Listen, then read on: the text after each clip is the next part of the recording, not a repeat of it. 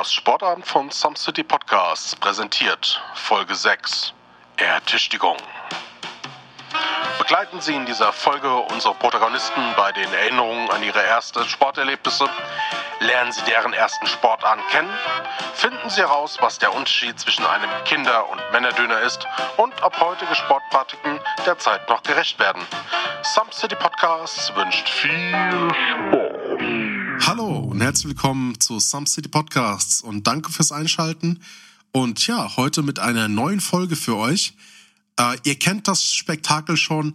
Mir gegenüber sitzt der wunderschöne Moritz. Moritz ist Anfang seiner 30er, Handwerker wider Willen, hat das schönste Maurer-Dekolleté im wilden, wilden Norden, ist Tischler seines Zeichens, liebender Familienvater, Hundeliebhaber, Podcast verrückt, Podcast addicted. Und ja, Moritz, hi. Hallo Adi. Na, mir gegenüber sitzt der wunderbare Adi. Adi ist Schreibtischtriebtäter von Beruf. Adi ist selber Tierfreund, Hundebesitzer, äh, Familienvater. Alles erst ein, ein Internetclown. äh, er ist, er ist. Warum zählst du 15.000 Sachen auf? Nein. ja, schön. Danke fürs Einschalten und just let the show begin.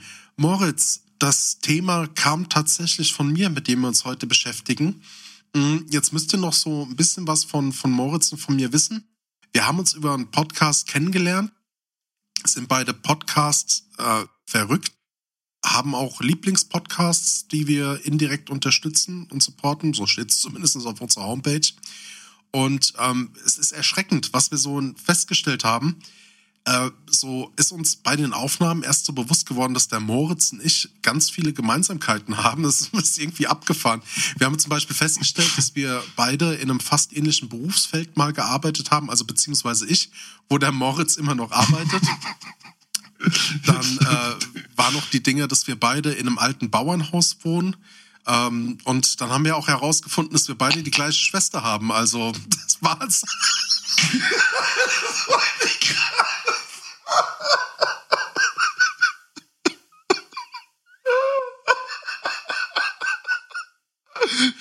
genau das sind diese Momente, dass wir manchmal uns äh, mehr ähneln, als uns eigentlich lieb ist. Willkommen zur heutigen Folge Ertüchtigung. Wir reden über Sport.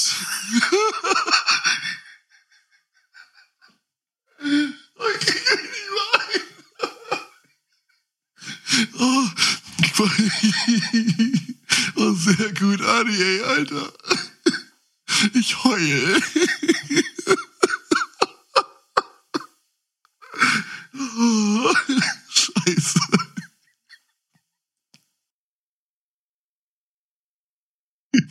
Wir reden über Sport.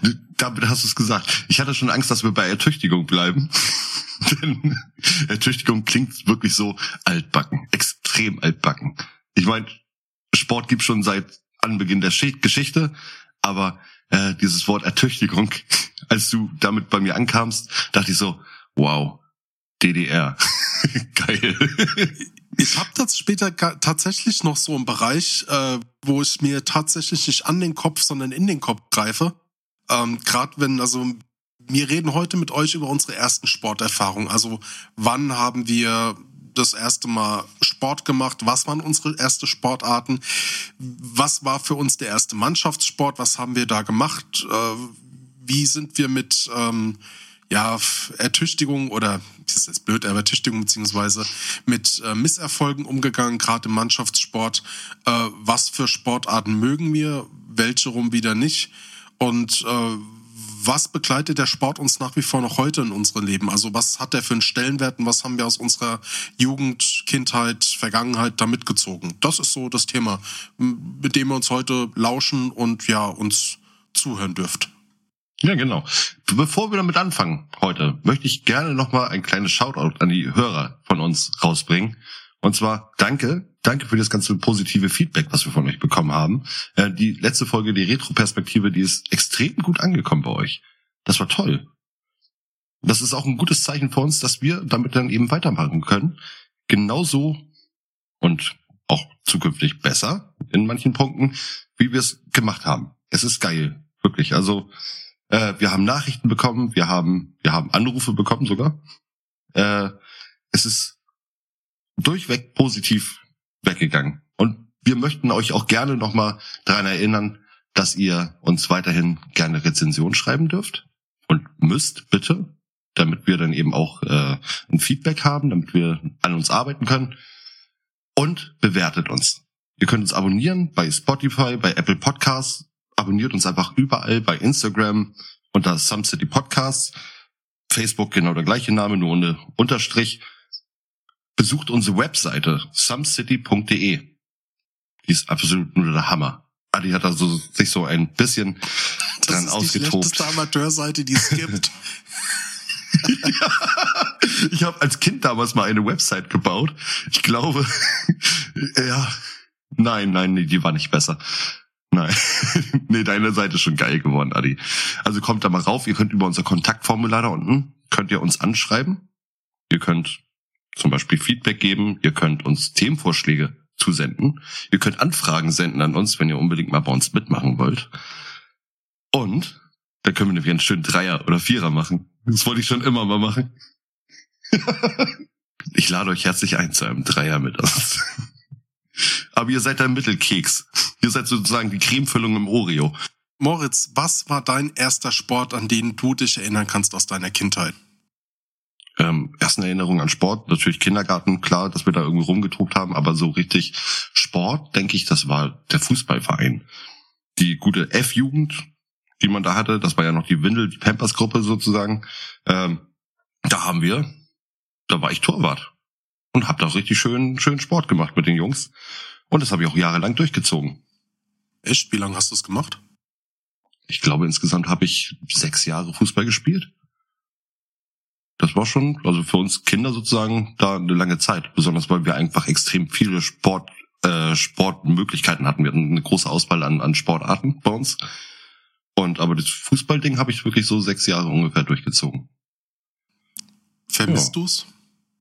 Nein, kein Stück. Das muss ich ganz ehrlich sagen. Wir hatten zwischendurch mal wieder mit Sport angefangen. Also ich kann ja nachher gerne mal aufzählen, was ich alles so an Sportarten mitgemacht habe. Das ist so diese Peter Griffin Arbeitsliste, was er alles Mach's doch jetzt.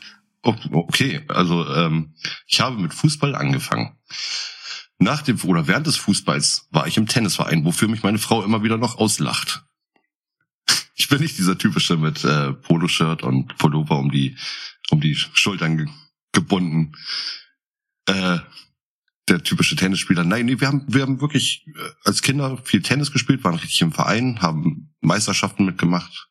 Dann bin ich irgendwann rüber zum Tischtennis. Das habe ich insgesamt einen Monat gemacht. Wow. Das war natürlich wirklich kacke.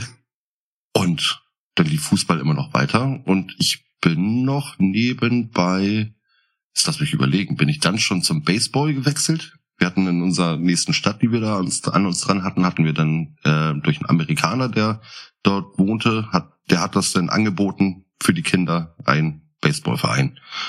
Das ist krass. Du bist tatsächlich der Erste aus meinem Bekanntenkreis, der mir sagt, dass er semi-professionell, also über einen Verein, Baseball gespielt hat.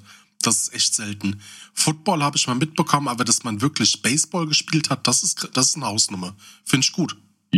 Ja, das hat auch Spaß gemacht.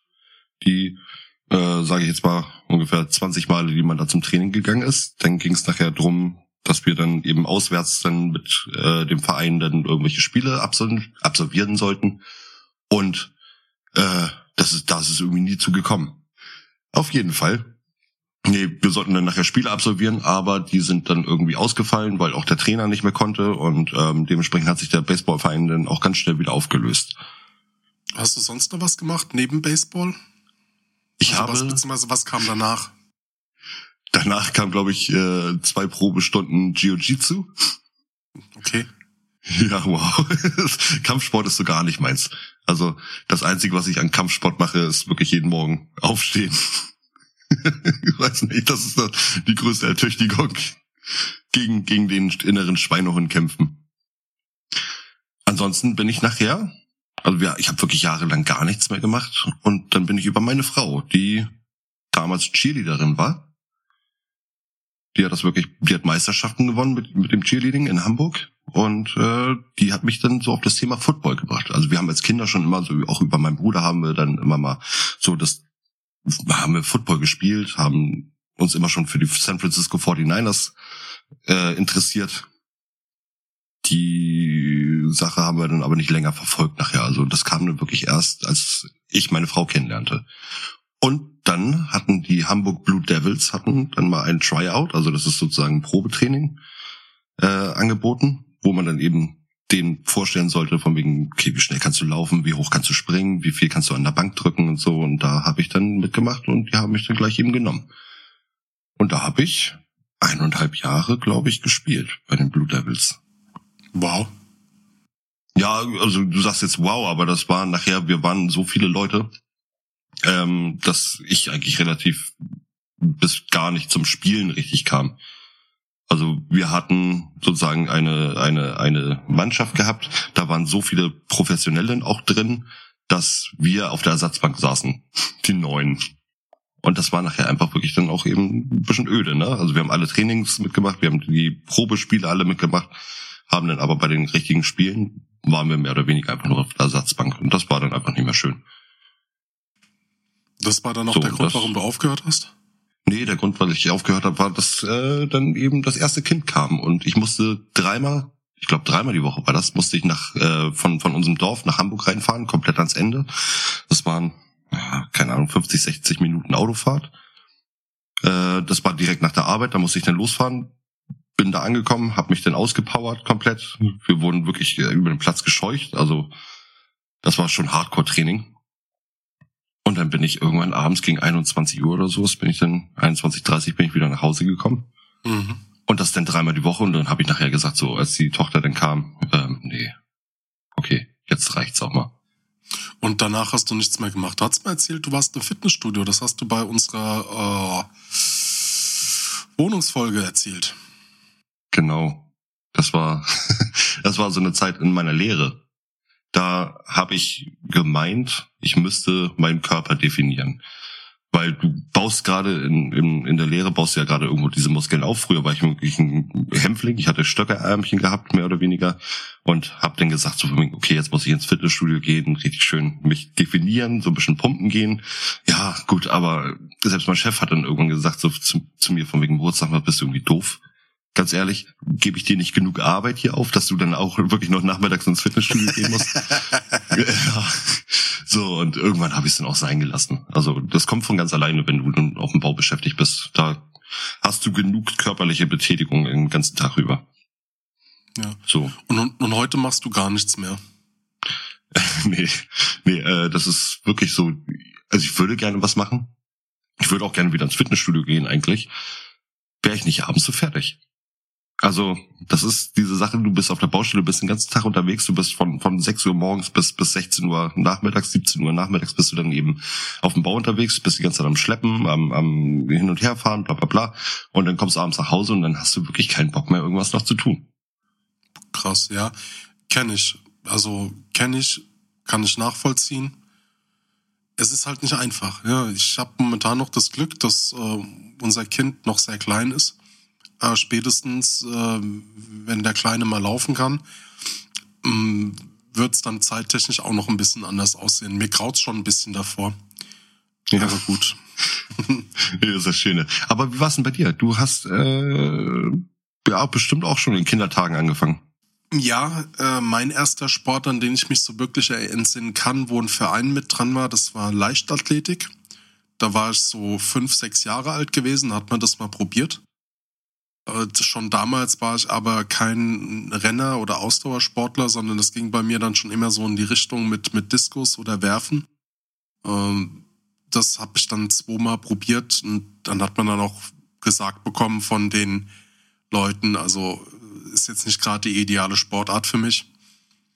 Also jetzt dann, Leichtathletik oder oder Diskus und, und, und Hammerwerfen mäßig? Die, die Leichtathletik, also mit in dem Alter, so. da, da, da haben schon viele der Trainer gesagt, so, okay, also der Sportliste ist er nicht, der wird mit der Leichtathletik, äh, Leichtathletik nicht glücklich. Na, da war es so vier, fünf Mal gewesen zum Training.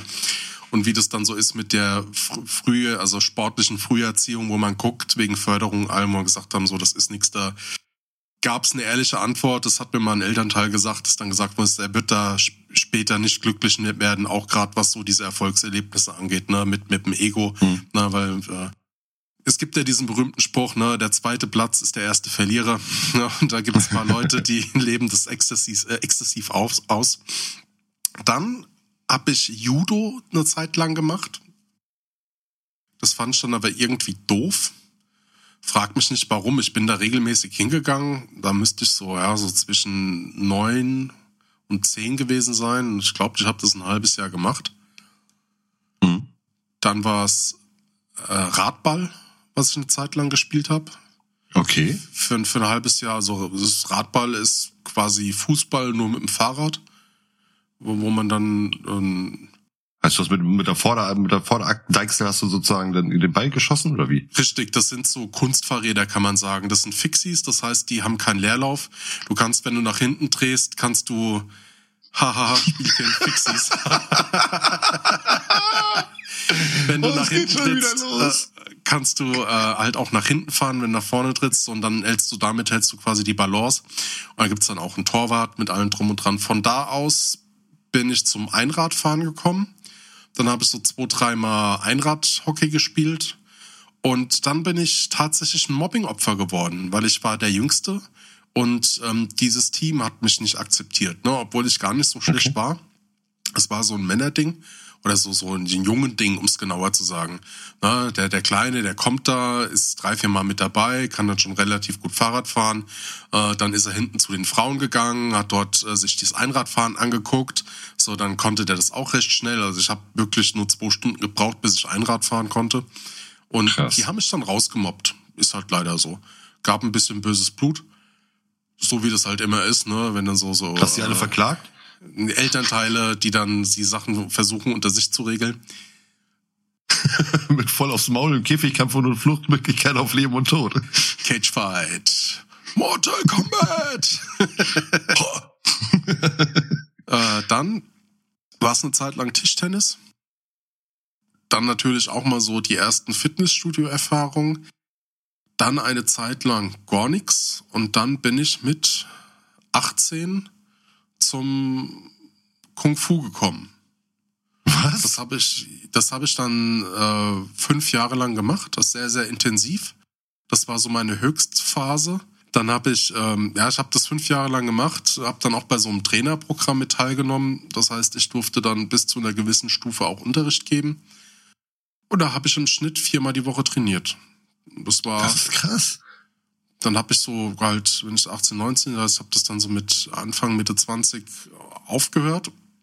Und dann ist alles in Bach runtergegangen. Also danach war Sport, er hat keine Präsenz mehr bei mir gehabt. Rein gar nichts. Ich hatte dann mal, äh, ja, so in 2013 so eine richtig starke Abnehmphase. Da habe ich ähm, sehr ja. viel Gewicht innerhalb von kurzer Zeit verloren. Da war ich dann auch im Fitnessstudio gewesen, aber nicht für einen Muskelaufbau, sondern für den Cardio-Bereich. Also da, ich bin kein Mensch, der draußen Sport machen kann, muss ich gestehen.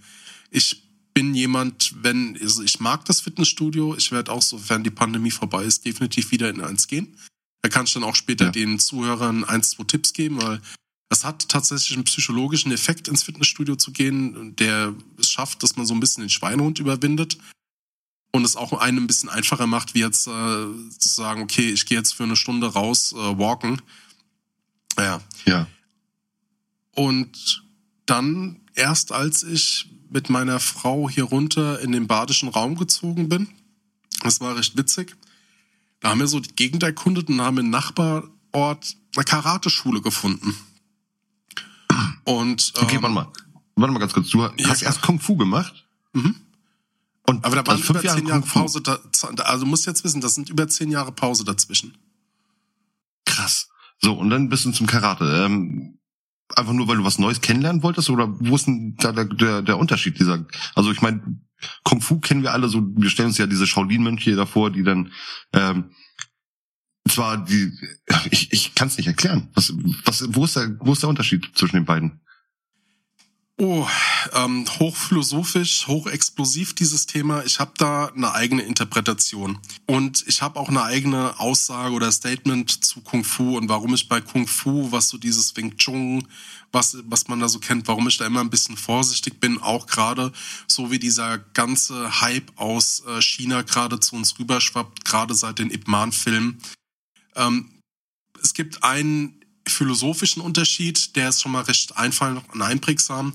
Im Kung Fu sind die Stilarten oder die Techniken bei der Ausführung immer an Tiere orientiert. Das heißt, du hast, wenn man das aus diesen Jackie Chan Filmen kennt, die Meister Eiseler Klassen, du hast den Kranich-Stil, du hast den Stil der Schlange, du hast äh, okay. den, Tiger, den Schlag des Tigers. Im also, Karate. Jetzt, Jetzt ja. mal ganz kurz. Ich, ich, ich dachte eben gerade, du willst mir damit sagen, dass die sich eher daran orientiert haben, Tiere zu verprügeln. oh, guck mal den lustigen Panda da. Rutschak! genau. Ja, so ist auch Kung Fu Panda entstanden, der Film. That's a true story. Oh, wow. Warte mal, warte mal. ähm, ja, aber währenddessen ähm, beim Karate ist die Orientierung an der Natur. Ne? Also wenn du sagst im Kung Fu so musst äh, so stark sein wie ein Bär, heißt es äh, im Karate du musst so standhaft sein wie ein Baum. Also so feststehen okay. wie ein Baum. Äh, deine Bewegungen müssen so geschmeidig sein wie der Wind. Das ist so eine der Unterschiede. Aber die Wiege, sie sind doch alle recht nah miteinander verwandt, kann man sagen. Es gibt da halt Unterschiede, ja, die man, ja. die man da Deshalb, ich will da nicht so aufs Kung Fu eingehen. Das ist, ich, ich vergleiche das immer wie mit, mit Jackie Chan. Deshalb habe ich da so ein großes Problem. Jeder kennt ihn und jeder meint, es wäre ein großer Martial Arts äh, Meister.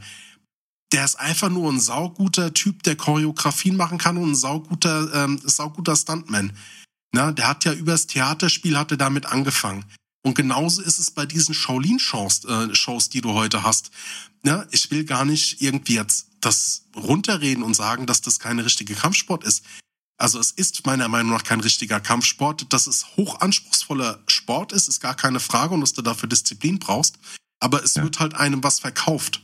Und das ist für mich beim Kung Fu heute ein bisschen so sehr, sehr undurchsichtig. Was ist jetzt wirklich was, was mit, mit Tradition umhergeht oder, oder, oder. Weil das ist für mich halt beim, bei der Kampfkunst für mich persönlich ein ganz wichtiger Aspekt. Also aus, aus welchem Teil Asiens kommt Kung Fu, weißt du das? Kung Fu kommt aus dem Chinesischen. Und Karate? Kommt aus dem Japanischen. Wenn okay. du es genau wissen willst, kann ich dir so eine kleine Geschichtsstunde geben. Ja, also ich bin Ohr und ich denke, unsere Hörer würden sich freuen, wenn du jetzt einfach mal anfängst. Alles klar.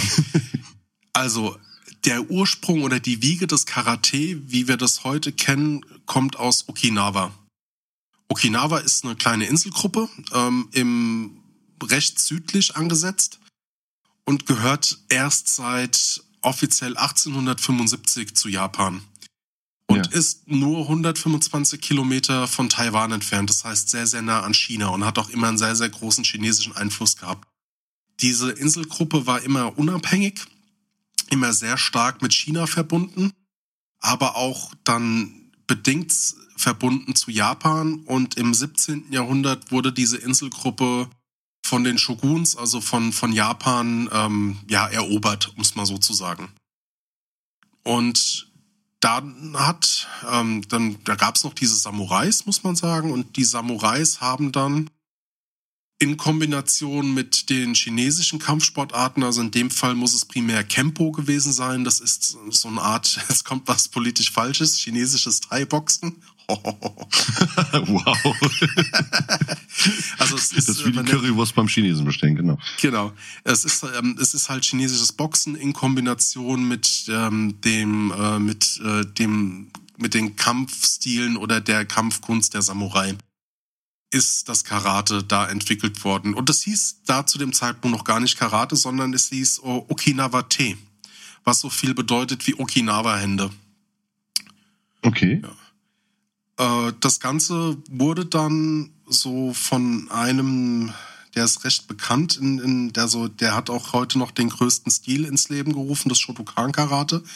Das ist auch der Stil, den Ich mache, ähm, also man muss wissen, der Itosu Anko war einer, der hat in Okinawa damals diese Kampfstile oder dieses Okinawa-T zu einem System gemacht, so dass es trainierbar war. Das Ganze hat er dann in sogenannten Pinan äh, genannt, also das sind so Art Formen. Und einer seiner Schüler war der Gishin Funakoshi. Gishin Funakoshi, ja, muss das, das ist immer bei der Aussprache ein bisschen schwierig. Der ist um 1920 rum von Okinawa nach Japan, Tokio und hat dort das erste Mal das Okinawa-Tee an Universitäten vorgestellt. Also bis dahin war das noch so ein bisschen unter Verschluss gehalten, musst du wissen. Okay. Dann wurde, dann kam das alles sehr gut an. Dann wurde es umbenannt in Karate, also bedeutet die leere Hand, ne, weil man quasi kämpft. Genau, stimmt. Ah, jetzt weiß ich es wieder. Und dann ging's los, ne? Und das sein also von ähm, Funakoshi, der Stil ist das Shodokan Karate. Das ist heute der Stil, der am größten und am meisten vertreten ist auf der Welt. Und man, und es gibt insgesamt ja vier große Karate-Stile, kann man sagen. Das ist einmal das Shodokan, wie gesagt, das Goyo-Ryo. Dann haben wir das Shito-Ryo und das Wado-Ryo. Ja, und die ist alles Karate, nur weichen die so ein bisschen leicht voneinander ab. Wahnsinn. Äh, und, und diese Kampfsportarten, wie unterscheiden die sich? Also ich meine, du hast ja, du hast ja, ich, ich kann, ich kann dir die Namen nicht wiederholen. Das ist ja äh, Schokothee, Schokothee. Ja, das muss man gar nicht wissen. Also es, es gibt, äh, ich vergleiche das immer so. Also es gibt das Goyo Rio und das Shotokan. Das sind ja. Stile, die zeichnen sich dadurch aus, dass man sehr gerade und direkte Bewegungen hat. Und das Shito-Ryo und das Wado-Ryo zeichnet sich dadurch aus, dass die Bewegungen eher mehr rund und weich sind.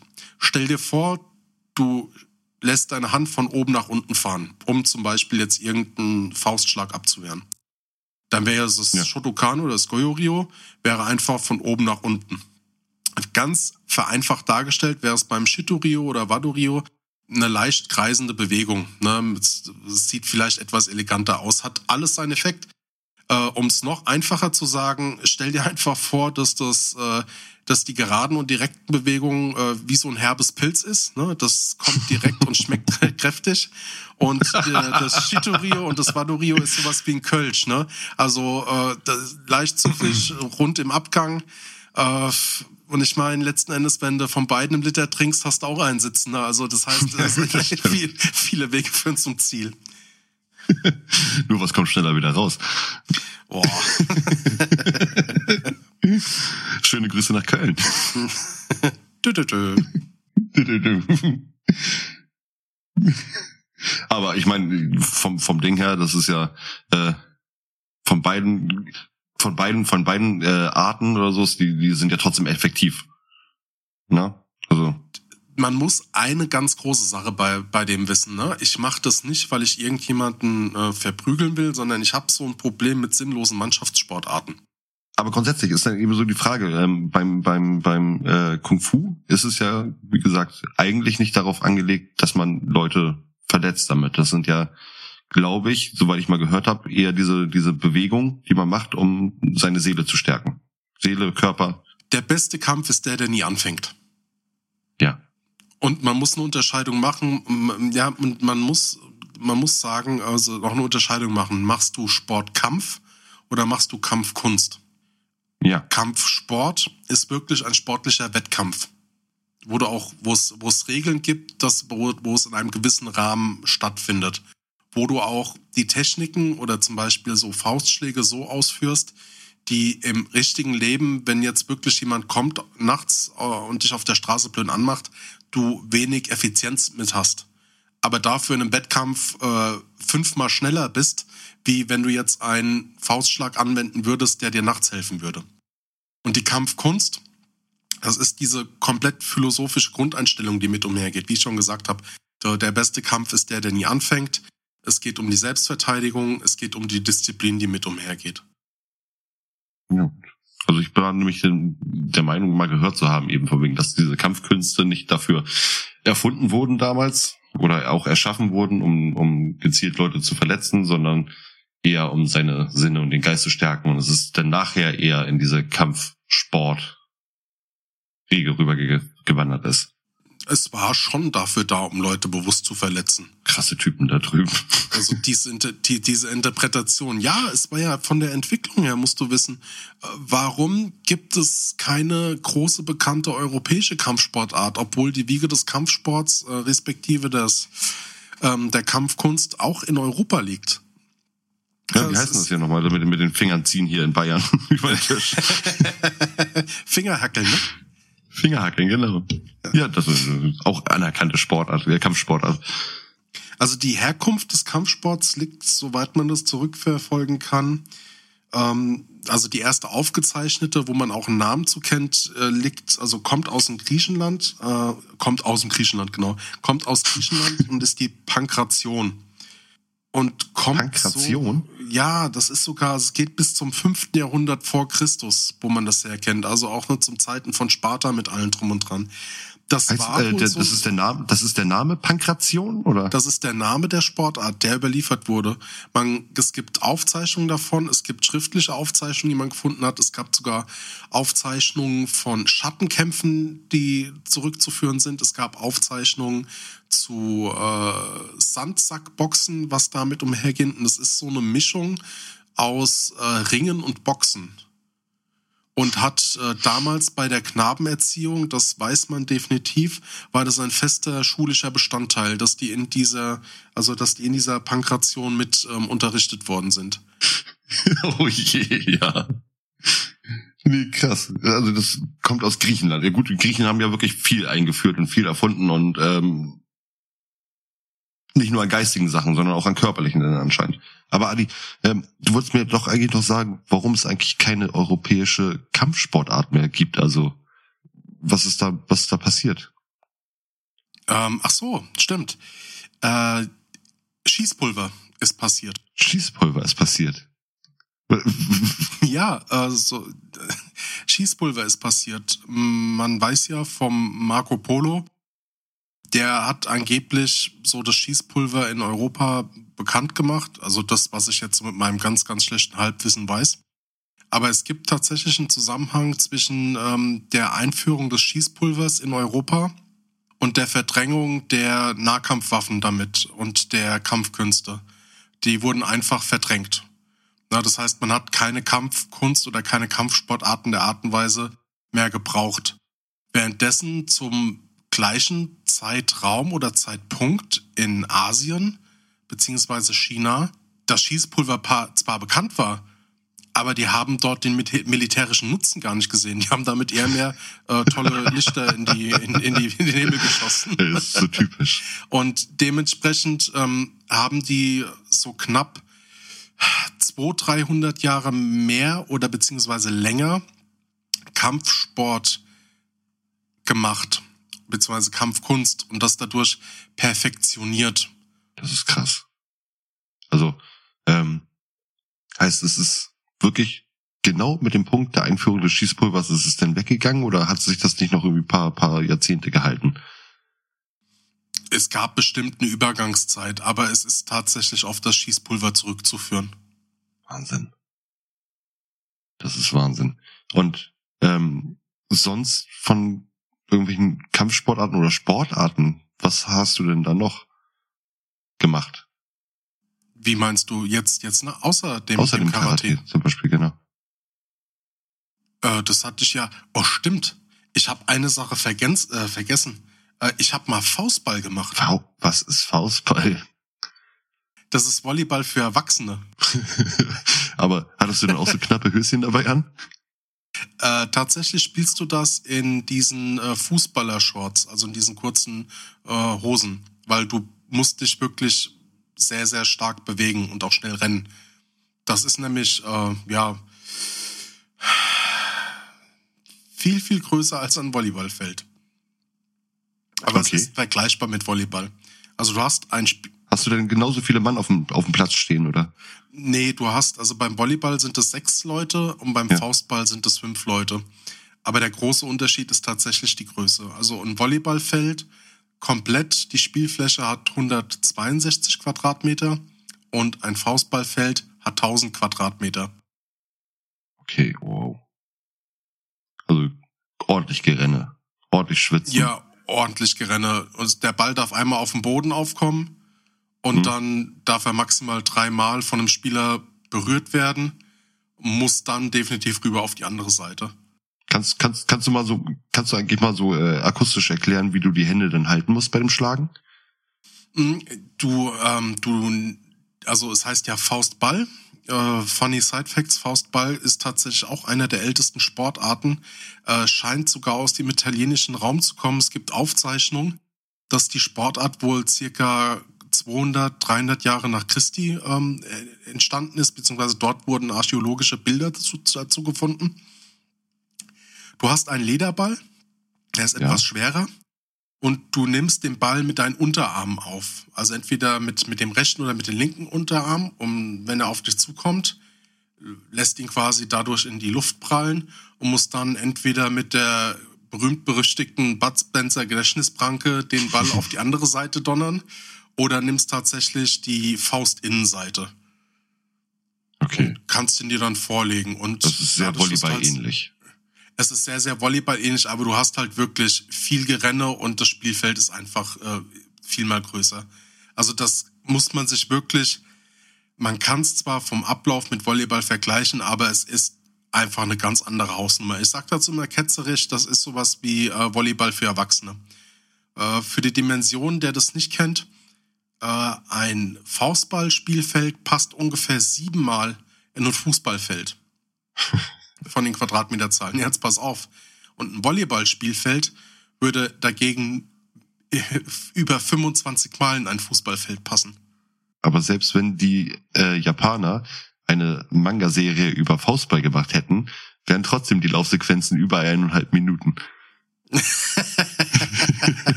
Schmetterball. Aber es ist wirklich sehr Volleyball ähnlich. Außer ja, auf jeden Fall, auf jeden Fall. Ist der Ball denn genau gleich? Nein, der Ball ist äh, also vergleichbar eher mit dem Fußball und er ist tatsächlich aus Leder und er ist viel, viel schwerer, damit du auch die Distanz äh, gebacken bekommst. Oh, Wahnsinn. Und es tut natürlich auch ein bisschen mehr, wie wenn du das Teil voll in die Fresse kriegst. Mm, ja, Fresse, was heißt also, du musst halt, wenn du jetzt so einen Ball annimmst und den mit dem Unterarm aufnimmst, musst du halt die Faust entsprechend anspannen, dass du mhm. deine Unterarmmuskeln, ähm, ja, dass du da einen guten, eine gute Spannung drauf hast. Und dann geht's eigentlich. Also am besten auch nicht auf den Daumen kriegen, das Teil. Das habe ich äh, zwei Jahre gemacht. Zwei Jahre? Ja, da war ich so, das war nach Judo. Aber krass, dass mir das vorher nicht eingefallen ist. Siehst du mal. Faustball. Vielleicht, vielleicht zu viele Bälle gegen den Kopf gekriegt, dass es dir nicht mehr eingefallen ist. ich find's schade. Weißt du, warum ich beim Faustball aufgehört habe? Nee. Es ist mir auch gerade wieder eingefallen, weil der Verein ausgestorben ist. Es gab für meine Altersklasse keinen Nachwuchs. Okay. Das heißt, äh, ihr seid nachher einfach zu wenig Mann gewesen, oder wie? Genau. Ach, schade. Also ich habe dann, das weiß ich noch, äh, wir wollten mal auf einen Wettkampf gehen, da habe ich auch zweimal mitgemacht. Ja. Einmal als aktiver Spieler und einmal als ja, äh, Ersatzspieler auf dem Feld. Und da war ich aber schon in einer Mannschaft höher angesiedelt. Das lag auch daran, dass halt, wie gesagt, kein Nachwuchs da war. Das finde ich auch eigentlich ziemlich schade. Aber Faustball, also wie das eben gerade sagtest, war meine erste Vorstellung. Kennst du noch die Serie, die Gro Disneys große Pause? Nee, nee. Kennst du die nicht? Es gibt so ein, so ein Pfahl, ähm, der aufgestellt ist, da hängt ein Band dran mit einem Ball. Ich weiß nicht mehr, wie das dieses Spiel heißt. Wo man das sozusagen dann auch äh, schlagen muss und das Teil dreht sich dann rum und der andere muss auf der anderen Seite dann eben zurückschlagen. Da pendelt sich das Band eben immer um diesen Pfahl rum. Ich dachte mal, das wäre, oder ich dachte eben gerade, das wäre Faustball. Aber so Volleyballartiges habe hab ich sonst nicht anders gesehen als Volleyball. Ja, es, äh, Faustball war aber mal recht groß, so in den 50er, 60er Jahren in Deutschland. Da gab es sogar eine erste und zweite Bundesliga. Ach so, also nicht der Faustball war groß, so Medizin war groß, sondern die Liga war groß. Ja, also die Sportart ist, die war tatsächlich sehr, sehr weit verbreitet in Deutschland. Okay, ist das, also ist, ist das eher in Deutschland dann bekannt als Volleyball gewesen damals? Nein, ist definitiv Faustball. Ja, meine ich ja. Meine Volleyball ich ja. ist Volleyball und Faustball ist Faustball und es war auch unter Faustball bekannt. Okay. Krass. Also ich habe es noch nie gehört. Mit dem Faustball. Aber jetzt, jetzt, jetzt komme ich einmal kurz dazu. Du hast es vorhin erwähnt, äh, dass die ersten Aufzeichnungen von dem Faustball so 200 irgendwas nach Christus äh, gewesen Genau. sind. Weißt du denn, was so grundsätzlich die ältesten aufgezeichneten äh, Sportarten der Welt sind? Ähm, ich weiß tatsächlich, ich glaube so vom Griechenland her, was man kennt von der Olympia, dieser Zehnkampf, zumindestens Abarten davon äh, oder, oder so die Anfänge von diesen. Leichtathletikdisziplinen. Denkt man noch viel weiter. Noch weiter. Ja klar. Also ähm, sagen wir mal Olympia und Zehnkampf und so, das ist ja schon wirklich was Organisiertes. Na, aber die ersten Aufzeichnungen von Mannschaftssport, Ja, so, ja klar. Steinzeit ist logisch. Ja, ja, das kennst du genau. nicht den berühmten, äh, den berühmten Mammut-Sperrwurf-Marathon? ich war live dabei. nee, wir haben zum Beispiel, äh, eine der ältesten ist Ring. Das gute alte Rangeln, also das Ringen. Ähm, Ranger. Das ist die berühmteste Höhlenmalerei ist zum Beispiel in Laco gefunden worden in Frankreich. Die ist ähm, 15.300 Jahre alt. Äh, da sind Ringkämpfe abgebildet. Und es gibt mehrere, mehrere Höhlen in, auf der ganzen Welt, zum Beispiel in der Mongolei, äh, sind 7000 Jahre vor Christus die Aufzeichnung datiert, 6000 Jahre vor Christus in Libyen, in prähistorischen, prähistorischen Höhlen in Japan zum Beispiel sind welche gefunden worden. Ähm, und es wurde ein Stück Papyrus entdeckt, ähm, das auf ein bis 200 Jahre nach Christus datiert wird und genaue Anweisungen vom Ring zeigt. Also da wird einem dann richtig erklärt von wegen, okay, so ringt man, na, und so stellt man sich auf. Und also doch die Pankration. Aber da gibt's ja noch mehr. Ähm, was kein Wunder ist, Rennen. Ne? Also das ist ja schon wirklich seit Anbeginn der Zeit. So. Aber dass es wirklich Wettrennen gab und es die ersten Olympischen Spiele, also jetzt nicht der Neuzeit, sondern die alten, sind im Jahr 776 vor Christus entstanden. Und die bestanden eben aus vier verschiedenen Laufwettbewerben. Diese Olympischen Spiele. Das ist, äh, das ist wirklich, also fast 800 Jahre vor Christus. Also, Und was für, was für Laufdisziplinen waren das? ähm, ich konnte, trotz Recherche, konnte ich die Hieroglyphen nicht ent, äh, entziffern. Ich habe auch genug Tomb Raider eigentlich gespielt, um, um archäologisch irgendwie dann ne, ein bisschen was auf dem Kasten zu haben. Aber nee, das habe ich nicht geschafft. Also das konnte, ich, weiß nicht, ob die Aufzeichnungen einfach noch nicht richtig entziffert wurden, ob die das nicht richtig äh, datieren konnten. Aber das, was ich an Recherche da eben gefunden habe, waren eben, dass es vier verschiedene Laufarten gab. Wahrscheinlich gehen. Es geht am schnellsten aneinander vorbei, dieses Powerwalking. Ähm, ich gehe mal davon aus, dass sie auch damals schon wirklich dieses Hirnlaufen hatten. Vielleicht, dass sie sich da irgendwas aufgestellt haben. Vielleicht auch das, äh, äh, wie heißt das nochmal mit dem, mit dem Stab, den man weitergibt.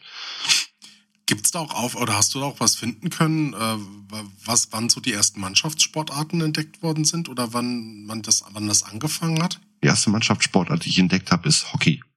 Hockey zum Beispiel. Äh, 600 vor Christus sind Bilder von Menschen gefunden worden, die wirklich mit gekrümmten Schlägern und äh, ähm, Ball spielen.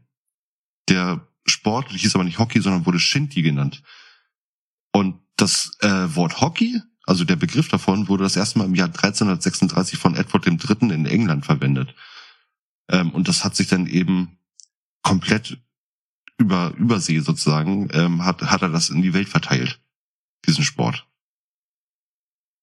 So, aber 600 Jahre vor Christus sind wirklich die ersten Aufzeichnungen gefunden worden, wie Leute mit gekrümmten Schlägern und einem Ball äh, Mannschaftssport betrieben haben.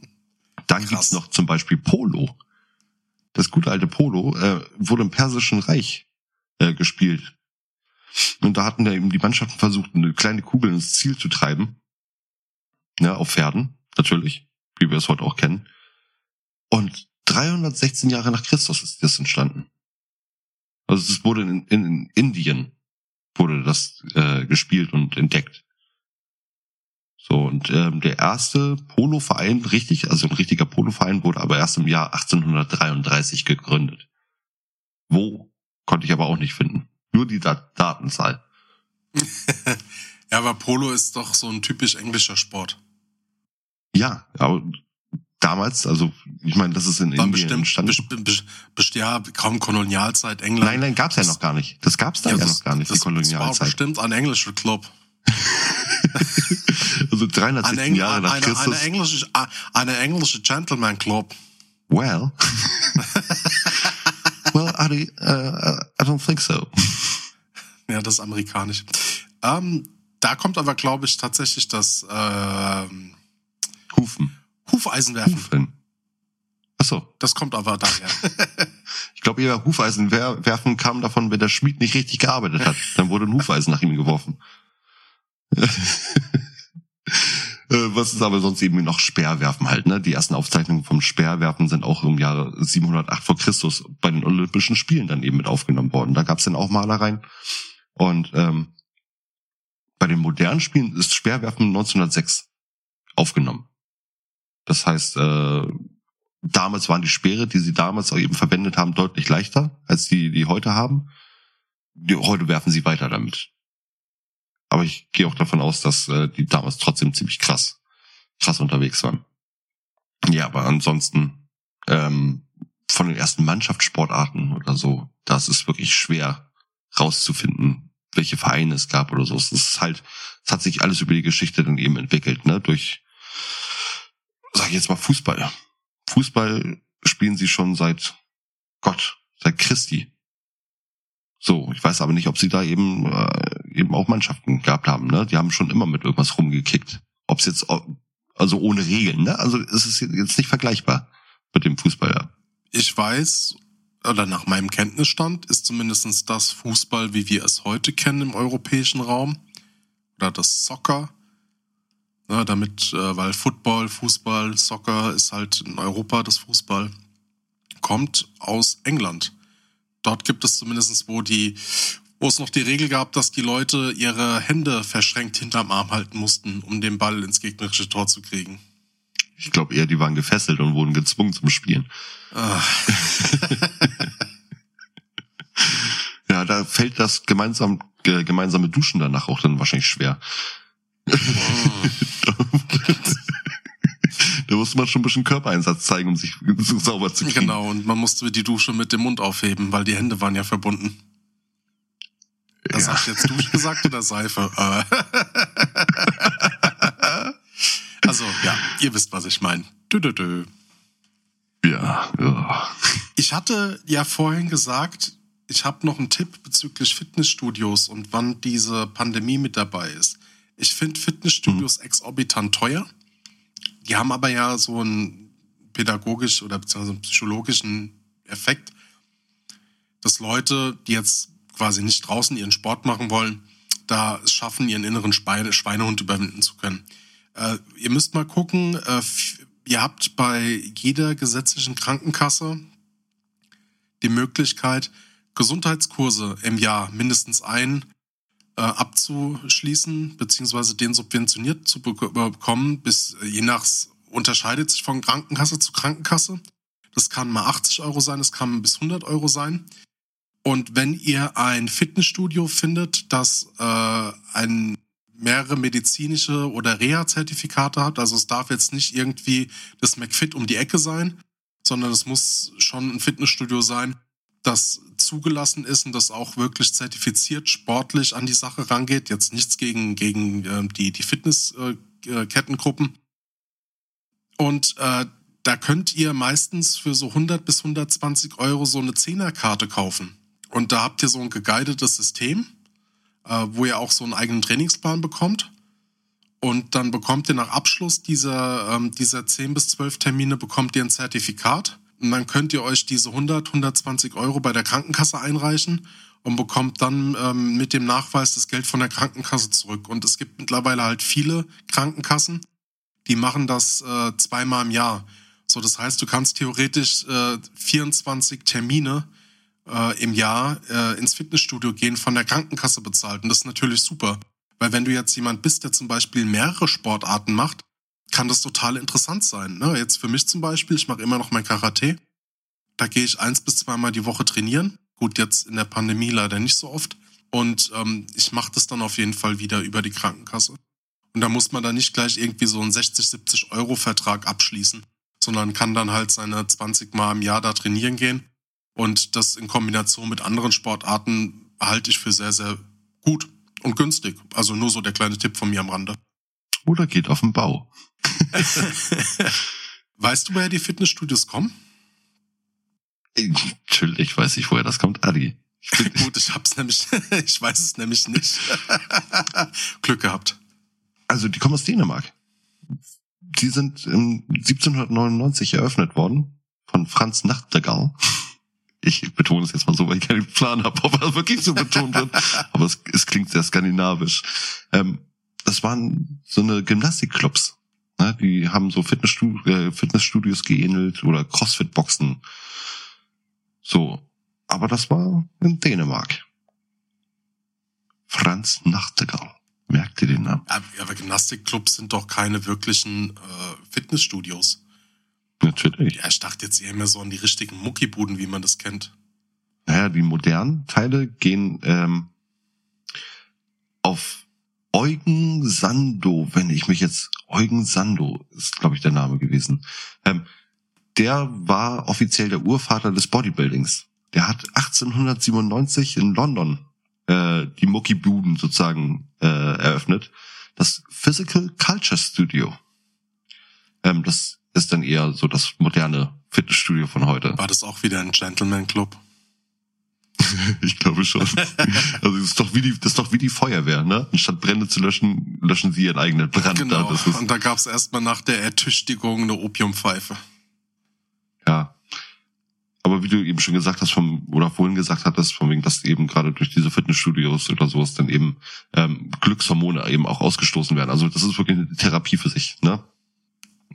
Du kommst wieder unter Leute, du, du ja, fühlt sich einfach durch, durch körperliche Bewegung im Ende wohler. Also es kommt natürlich auf Person zu Person drauf an, ne, wie, wie das dann eben so kommt. Aber ich habe es bei mir selber gemerkt, als ich äh, wirklich regelmäßig Sport gemacht habe, war ich wirklich glücklich danach. Ja. Witzigerweise hattest du ja zu Anfang der Folge gesagt, dass äh, du auch mal Kampfsport ausprobiert hast ne, und dass das nichts für dich war ja, was heißt Kampf? Ja, ich war, ja, wie alt war ich da? 12, 13 oder sowas, ne? Also die Anfänge, wo man dann eben sowas mal ausprobieren möchte. Und ja, keine Ahnung. Das, das war echt nichts. Also wir haben, vielleicht, vielleicht sind wir auch einfach zu wenig in diesen Trainings da zu Anfang in diesen Probetrainings gefördert worden. Was heißt gefördert worden? Aber wir sind nicht richtig rangeführt worden an das Thema. Du denkst natürlich als Jugendlicher, du gehst dahin, es ist natürlich nicht so, dass du gleich irgendwo jemanden zusammenprügeln darfst, darfst ne? Ähm, das heißt, wir haben, glaube ich, eine ganze Stunde lang eine, eine, eine Bewegung mit dem Arm gemacht. So. Mir geht's um Folgendes. Ich habe jetzt schon mit mehreren Leuten gesprochen und viele haben mal Kampfkunst oder Kampfsport ausprobiert. Und die meisten, die das länger als ein halbes Jahr gemacht haben, haben durchweg zu mir gesagt, dass sie in der Zeit, wo, wo sie das gemacht haben, sich nie fitter gefühlt haben. Das glaube ich.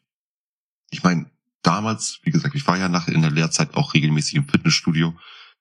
Ja, du bist abends wirklich schweinefertig. Ne? Du hast Muskelkater die erste Zeit extrem, also bis dein Körper sich dran gewöhnt hat. Und er entwöhnt sich auch wieder ganz schnell. Das, das merke ich. Äh, auch zum Beispiel auf der Baustelle. Ich laufe jeden Tag ja diese ganzen Treppen rauf und runter.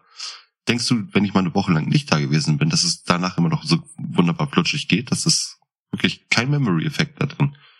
Boah, sagt mir das mal, ey, ich war drei Wochen lang jetzt durch die Pandemie, Pandemie bedingt äh, nicht mehr trainieren, weil wir halt einfach durch den Lockdown nicht durften und wir haben zum Glück die Möglichkeit, also auch nochmal da kurze Werbung für die Leute, die aus dem äh, Badener Raum kommen äh, und äh, speziell in der Gegend Heilbronn, äh, guckt mal nach der Karateschule Bukiri, ähm, dass wir zumindestens über einen Stundenplan uns äh, für eine Dreiviertelstunde das Dojo mieten dürfen, alleine, dann unter strengsten Hygienevorschriften. Und das ging halt die letzten drei, vier Wochen nicht. Und ich habe jetzt die Woche, am Dienstag war ich trainieren und ich habe 100 Seilsprünge gemacht, hab dann äh, entsprechend meine Dehnübungen gemacht und ich habe es gerade eine halbe Stunde geschafft, habe dann Schnappatmung gekriegt und war fertig. ich war einfach, ich war platt. Ich war einfach, war einfach platt. Ich habe es letztens gemerkt. Wir schleppen ja, wie gesagt, jeden Tag immer äh, Scheiben rauf und runter, die Elemente hin und her und sowas. Und dann war ich, nachdem ich jetzt vorletzte Woche vier oder fünf Tage am Stück krank war, bin ich wieder auf die Baustelle gekommen und es ging wirklich mit dem Hardcore-Programm weiter. Heißt, wir mussten äh, 14 Elemente in den dritten Stock bringen, über den Tag verteilt sozusagen immer wieder. Ich bin am dritten, bin ich. Moritz, Hm? ich weiß, nach dem dritten Fenster, du musstest erstmal wieder dein Lungenvolumen aufbauen, damit du wie Chuck Norris einfach mal kräftig einatmen konntest und Scheiben von alleine nach oben fliegen. Ja, vielleicht hätte ich nicht alle drei Fenster gleichzeitig hochschleppen müssen. Aber, Mit dem linken kleinen Finger. ja klar, mit dem rechten hatte ich einen Döner. Aber kein Kinderdöner, ein Männerdöner. Natürlich keine Kinderdöner. Wir stehen nicht auf Kinderdöner. Wir sind Männer. Wir sind Männer. oh Mann. Schaffst du die große Portion beim, beim Griechen? Was ist die große Portion beim Griechen? Also ich zeig's dir jetzt mal bildlich. Ich erklär's äh, jetzt mal den Hörern anders. Die Kinderportion. Okay, stopp, stopp. Foodporn-Musik im Hintergrund. Oh ja. Warte, dann muss ich auch die Stimme machen. Die kleine Kinderportion beim Griechen besteht aus einem Berg, der so groß ist. Hm, Sagen wir mal, der Watzmann. Oh yeah. Oh yeah. Als erwachsener Mensch, der eigentlich relativ gut essen kann, gehst du an diese Kinderportion ran und fühlst dich danach, als ob du sterben wollen würdest. Oh yeah. Ganz genau, Adi. Die Erwachsenenportion, die hat nicht nur doppelt Pommes, nein, der Berg ist genauso groß wie der Himalaya. Oh yeah. Oh ja, Adi. und, und Könntest du jetzt bitte dein T-Shirt wieder anziehen? das, das, das klingt immer so. Das ist wunderbar, wie ich auch dabei reden kann, während ich mein T-Shirt ausziehe, so übers Mikrofon. Naja, auf jeden Fall diese Riesenportion von, von Himalaya. Ähm, du schaffst die Hälfte. Dann abends vielleicht noch mal ein bisschen und dann am nächsten Tag. Also Erwachsenenportionen werden grundsätzlich am nächsten Tag erst aufgegessen. Mir hat mal einer gesagt bei meinem ähm, Dönerladen des Vertrauens, ich bestelle eigentlich immer mit äh, wenig Salat und doppelt Fleisch und extra Mhm, Zwiebeln. da guckt er mich immer an und sagt, äh, also willst du einen griechischen Döner? Und ich sage, ja, ich will einen griechischen Döner. Okay, Knoblauchsoße. Ich, bei uns der, der Dönermann, der öffnet, ähm, also wir haben einen sehr guten Dönermann bei uns in der Nachbarstadt und der öffnet um 11 Uhr. Ist ja eine humane Zeit. Und dann macht er erst seinen Spieß an. Ich bin um 10 nach 11 da gewesen. Naja, es musste ich halt noch irgendwie 20 Minuten warten, bis dann der Spieß einigermaßen braun wurde. Und dann habe ich mir, wie früher üblich, einen Jumbo-Döner bestellt, komplett ohne Salat, nur Fleisch und Soße. Und dann hat der Dönermann mich angeguckt und sagte zu mir, sag mal, bist du ekelhaft? Ey, da war ja platt, ne? Muss ich mich vom Dönermann dafür rechtfertigen, was ich esse? Ganz ehrlich. Ja, stimmt, ich habe mir noch Zwiebeln drauf bestellt. Super, also perfekt für den Start in den Tag. Aber Moritz, Aber ich habe jetzt nochmal eine andere Frage an dich. Wie stehst denn du auch jetzt gerade als Familienvater zu Sportzwang? Ja. Gar nicht, ne? Also, es sind mehrere Sportarten ausprobiert worden, ne? worauf Lust, äh, worauf Lust war. Es ist alles abgebrochen worden, weil der Spaß nachher weg war. Und damit können wir gut leben. So.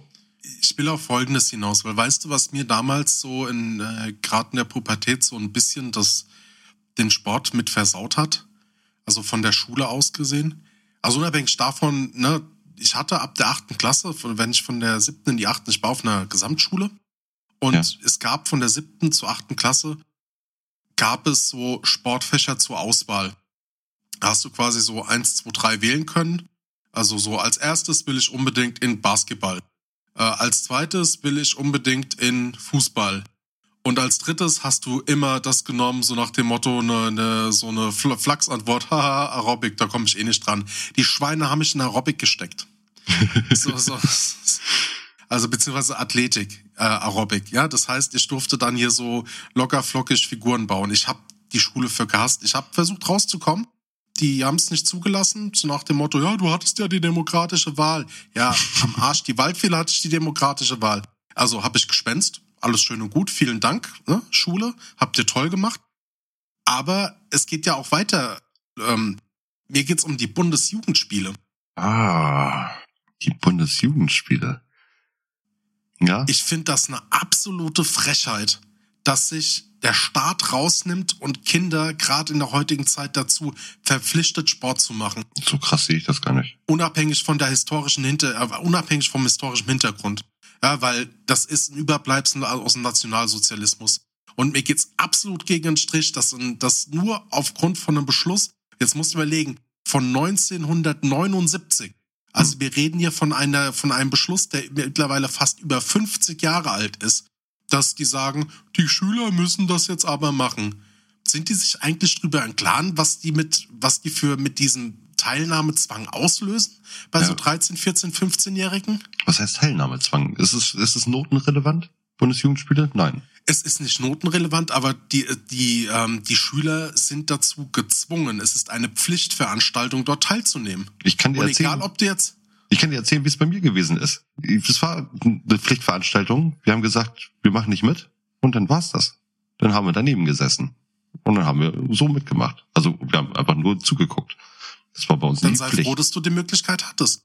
Weil du musst dir mal überlegen, was machst du denn jetzt, wenn du, sag mal, ähm, in der Pubertät Allergiker bist oder zur Allergie kommst, was du, was ja oft bei Kindern sein kann dass du dann quasi von der Pubertät bis zum Erwachsenwerden dann so allergische Phasen hast oder auch äh, körperliche Beeinträchtigungen, zum Beispiel, weil was passieren kann, dass Beine ungleichmäßig wachsen. Aber du wirst dafür zertifiziert, du bekommst Urkunden. So, und jetzt wirst du da gezwungen, mit dran teilzunehmen.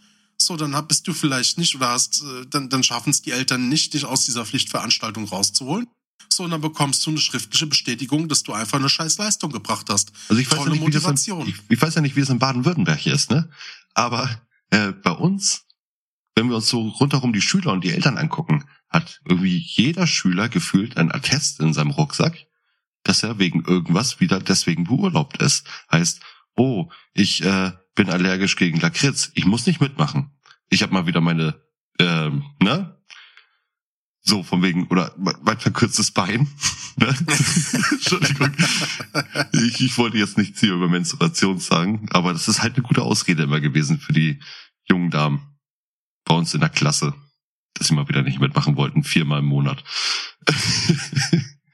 ähm, aber jeder kriegt einen Test. Du kannst zu jedem Arzt gehen, du kannst dir alles äh, bescheinigen und attestieren lassen. Äh, ist klar, du kannst dich von allem befreien. Jetzt ist die andere Seite. Ich bin bei den Bundesjugendspielen bin ich anfangs immer sehr durchschnittlich gewesen. Bin später sehr sportlich da aufgefallen. Heißt, ich bin auch immer zu den Landesmeisterschaften gefahren und habe da dann eben mitgemacht. Da habe ich natürlich verkackt, weil alle anderen besser waren, aber ich bin von der Schule aus immer zu den ganzen äh, Landesmeisterschaften gefahren. So, nicht aus Überzeugung, nur weil ich den Tag dann frei hatte von der Schule. Ja, Streber. Nö, nein, gar nicht. Ich war auch ich, ich, hab, ich glaube, ich war auch bestimmt letzte Wahl von den Leuten da. Ne? Moritz, hast du Zeit? Ich sag, ey, geil, keine Schule, natürlich komme ich mit. Also ich finde, ich finde es halt einfach, das ist bei mir echt ein rotes Tuch. Das ist und bleibt einfach nicht mehr zeitgemäß. Ich kann es verstehen, dass man keinen Bock hat auf Bundesjugendspiele. Aber es ist einfach ein. Und vor allen Dingen die, ja, aber vor allen Dingen die Ausrede, ne? Da wird dann gesagt, ja, das dient der Förderung der Kinder. Ja, im Arsch dient es der Förderung der Kinder. Wenn das eine, wenn das, wenn ihr das so argumentiert, liebe Leute, oder, oder, liebe Bildungsinstitute oder Kulturministerien, Entschuldigung, dass es jetzt politisch wird, wie wär's da mal, wenn ihr dann entsprechend äh, äh, Rhetorik oder entsprechend äh, Gesangs- oder Lesewettbewerbe genauso verpflichtend macht, was wirklich kognitive Fähigkeiten fördert, weil das sind auch nur optionale Teilnahmen, die man da machen kann. Also, was, ja, das ist wie, das ist halt echt die ganze Zeit nur Wein saufen und, und Wasser predigen. Ja gut, ne, es gibt ja auch die Shampoossteuer, es gibt ja auch hier noch die Unterstützung von Bismarcks Flotte, die will man doch bezahlen.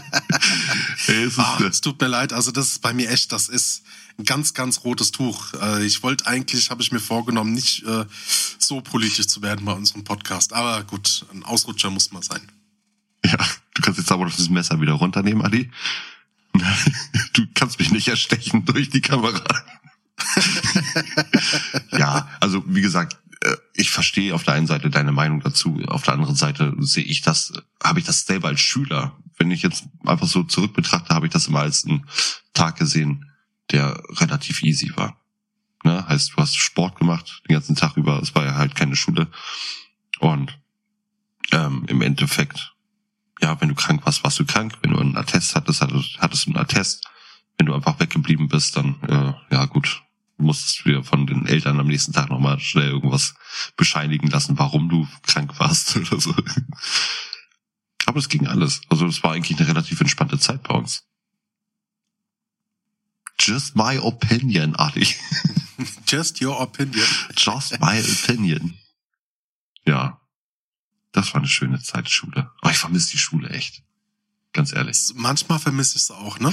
Eine Sportgeschichte will ich dir aus meinem Sportunterricht erzählen. Wir haben, wir haben einen Sportlehrer gehabt, der war ähm, zeitgleich unser Kunstlehrer, zeitgleich unser Töpfer und ähm, Handwerkslehrer in einer Schule. Und der Typ, der war irgendwie geistig irgendwo ganz woanders, in ganz anderen Sphären. Naja, auf jeden Fall hatten wir des Öfteren mal zwischen zwei Schülern bei uns so Auseinandersetzungen gehabt und er hat dann diese Auseinandersetzung lösen wollen, indem er alle Schüler einen Ring hat aufbauen lassen und die beiden drauf kämpfen lassen wollte. Ernsthaft, die haben sich nachher... Geiler Mann. Ja, die haben sich nachher geweigert, natürlich, selbstverständlich, ne? Äh, ich weiß nicht, ob das vielleicht so eine psychologische Art von ihm war, von wegen, okay, jetzt steht ihr da und jetzt müsst ihr.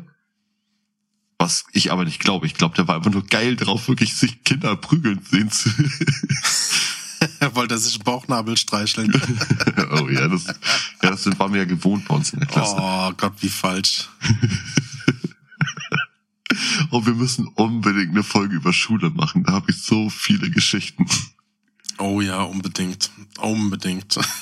Mal gucken, vielleicht kriegen wir ja einen Gastpodcast dazu, der es da mitmacht. Uh, ich wüsste da schon jemanden. Obwohl, ich weiß nicht, ob die in der Schule waren.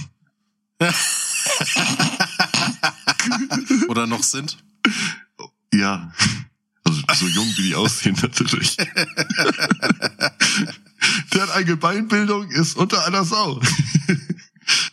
Machst du heute noch, also täglicher Sport ist ja, haben wir jetzt ja soweit ähm, durchgekaut. Ähm, also klar, wir machen noch Männerentspannungstechniken. ja, so. Meinst du ähm, das? Aber gibt es so in der Freizeit so Aktivitäten, wo du sagst, das zählt für dich nicht zu Sport, das ist aber irgendwie Sport, wie zum Beispiel lange Familienspaziergänge oder im Sommer äh, Schwimmbad oder Badeseenbesuche?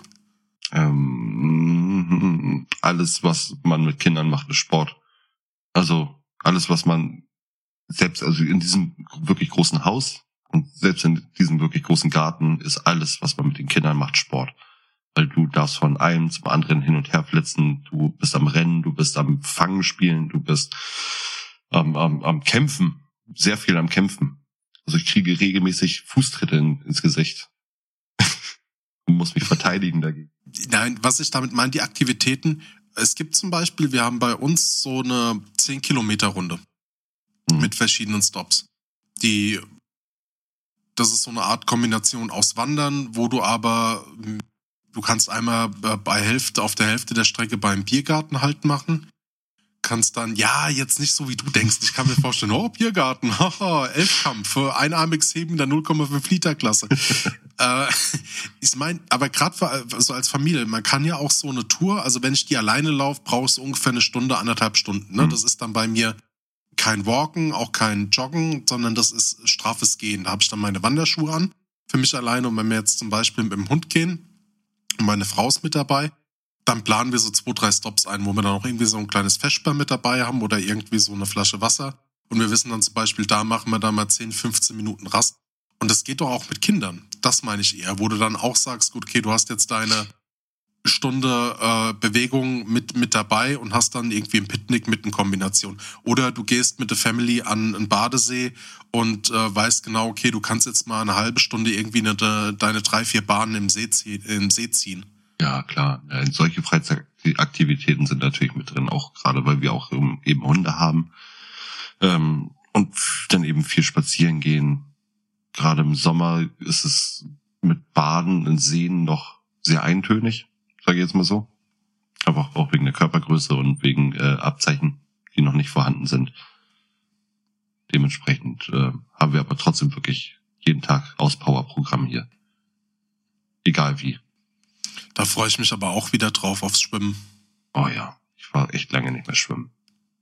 Weißt du, was ich an Seeschwimmen geil finde? Also ich, was ich nicht geil finde, ist, dass man da barfuß rein muss. Deshalb habe ich so Schwimmschuhe, Hm. weil ich mag das. Ich mag, ich eigentlich will ich sehen, was unter mir ist. Ja, das ist schlimm. Deshalb habe ich so Schwimmschuhe. Aber mich stört am Schwimmbad immer beim Bahnziehen, dass du eine Unterbrechung hast. Und ich mag diesen Wandereffekt. Wenn du irgendwann mal deinen Rhythmus hast, dann kannst du marschieren oder auch laufen bis zum geht nicht mehr. Das gleiche kriegst du auch beim Schwimmen hin.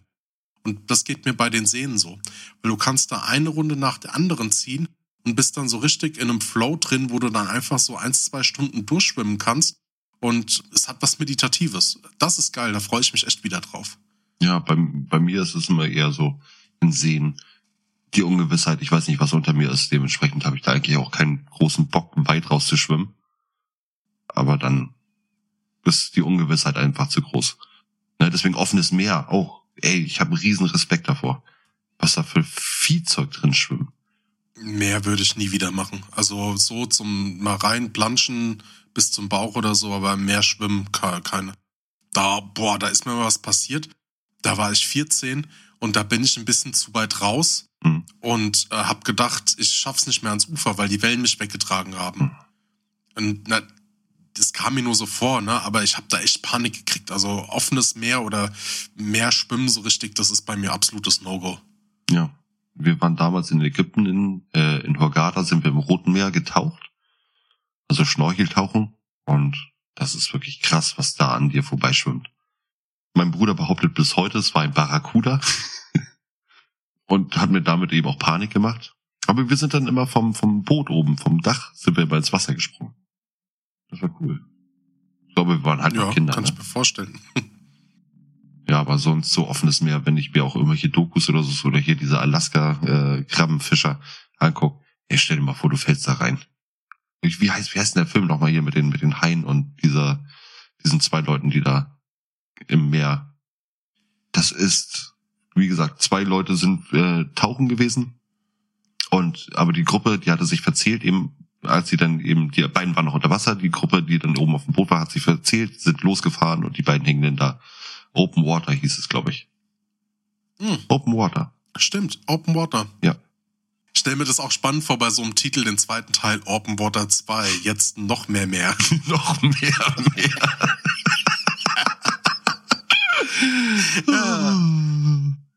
Oh mein Gott.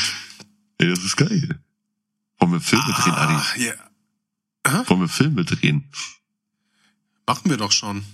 Ja, nicht Oh, die jetzt haben anderen wir was verraten. Diese Filme, die wir gedreht haben, die sind ja kostenlos im Internet erhältlich. Wollen wir etwa eine OnlyFans-Karriere starten? Äh, Only Jens oder Only Fans? Felix Leicht? Ja, ich glaube, also wir machen jetzt ein Versprechen. Adi wird ab 1000 Followern wird ein OnlyFans-Account eröffnen. okay, das mache ich, versprochen. okay, da bin Das ich wird dabei. sehr schnell passieren, Adi. das geht schneller, als du denkst. Ich find's aber ganz spannend so beim Sportthema. Ich möchte eigentlich auch gerne mal fremde Meinungen dazu hören, also von unseren ähm, ähm, Hörern, falls da Leute Lust haben, dass wir einfach nochmal mehr Sportarten entdecken, die die Leute gemacht haben.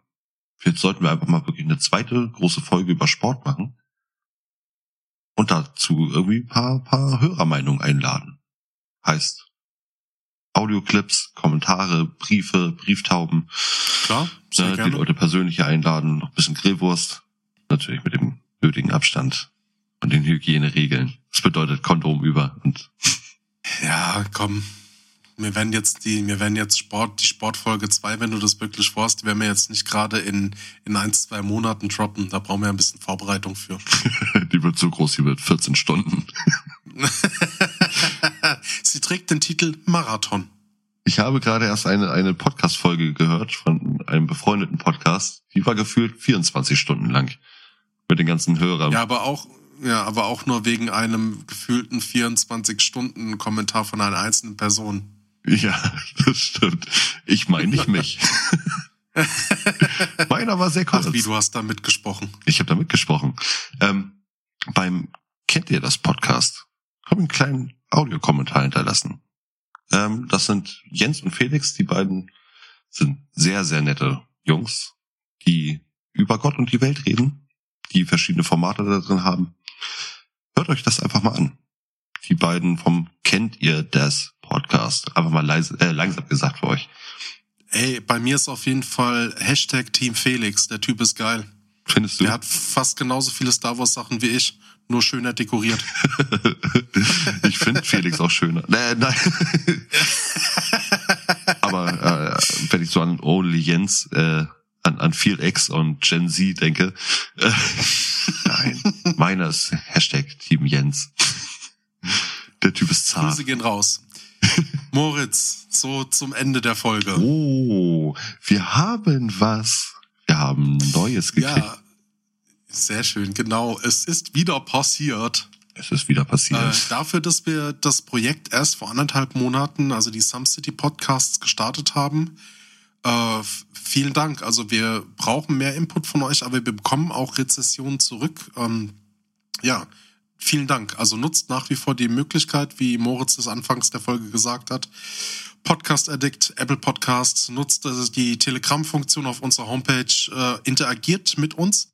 Und ihr dürft eine Sache nicht vergessen, wir sind noch ganz klein, das heißt, wir können auch sehr, sehr intensiv auf eure Nachrichten drauf eingehen und ähm, mit euch interagieren. Das heißt, ihr habt wirklich tolle Möglichkeiten, um ja was zu bewegen. Ne? Also ja. nutzt die Chance. Apropos intensiv eingehen, also nach der letzten netten Mail habe ich den Typen, glaube ich, zu meinem Trauzeugen gemacht. das war sehr intensiv.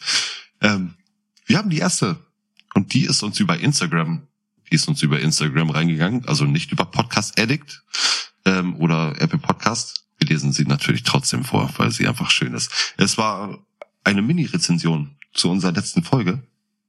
Und zwar vom Toffi El Cativo, wenn ich das jetzt richtig vorgelesen habe. Der hat uns geschrieben, geile neue Folge. Ab und zu eine Retro-Folge ist echt eine gute Idee. Da ich nur zwei bis drei Lenze jünger als ihr bin, holt mich das voll ab.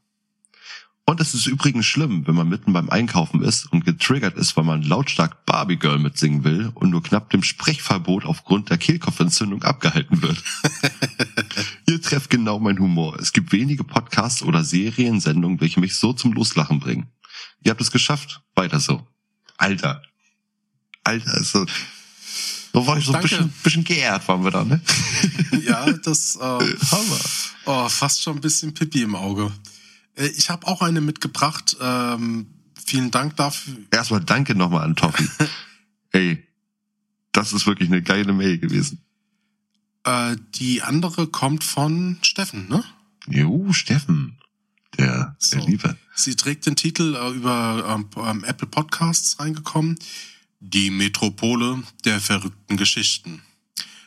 Leidenschaft, Genie und Wahnsinn fegen durch die schierlos endlose Gassen von Some City, welche durch die beiden Protagonisten wunderbar in spannender Anekdoten und unterhaltsamen Abschweifungen dargelegt werden. Von Folge zu Folge merkt man, dass sich sowohl Qualität als auch die Unterhaltung mit Macht 3 Richtung Unermesslichkeit steigert und definitiv Lust auf mehr macht. Keep it up, ihr Ohrmuschelpenetrierer. Ihr macht einen guten Job. Beste Grüße, der Steffen. Ihr wisst schon wer glaube ich. Herzchen. Größer als drei. Größer als drei. Geil, ey. Steffen, geiler Typ. Danke, Absolut. fünf Sterne. Ich glaube, den habe ich auch zum Trauzeugen gemacht. naja, ist gut. Ey, ja, Hammer. Oh, ich, ich stehe da drauf. Das ist schön. ja, ähm, danke fürs Zuhören. Ähm, stopp, stopp, stopp erstmal. Was hast du denn noch? Nochmal erwähnen.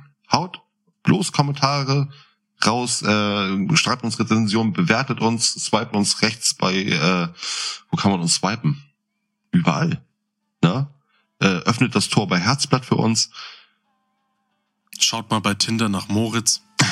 Tinder. Nee, Tinder habe ich nie benutzt. Ich habe immer noch das gute alte ähm, Frauenwahl auf unserem Dorf. Oh, Alter, du bist seit ewigen drei Tagen verheiratet, der oft mit den Clipolores. So, ähm, vielen Dank fürs Zuhören. Der Adi und Der Moritz. sagen Tschüss. Hanebumble. Alter.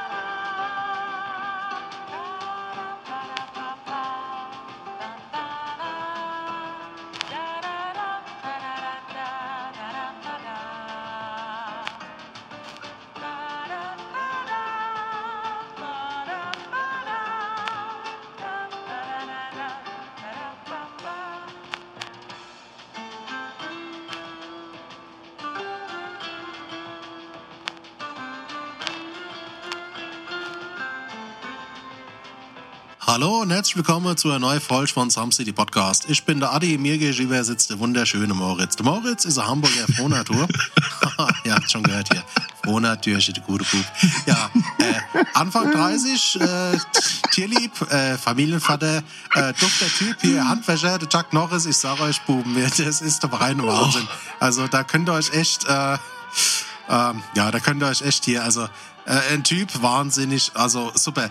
Heute, ähm, ja, äh, wir kommen zu mal Folge, Just Let the Show Begin und ich würde sagen, Oh, fangen wir komm, mal an, an. Stell mich richtig vor, du Arsch.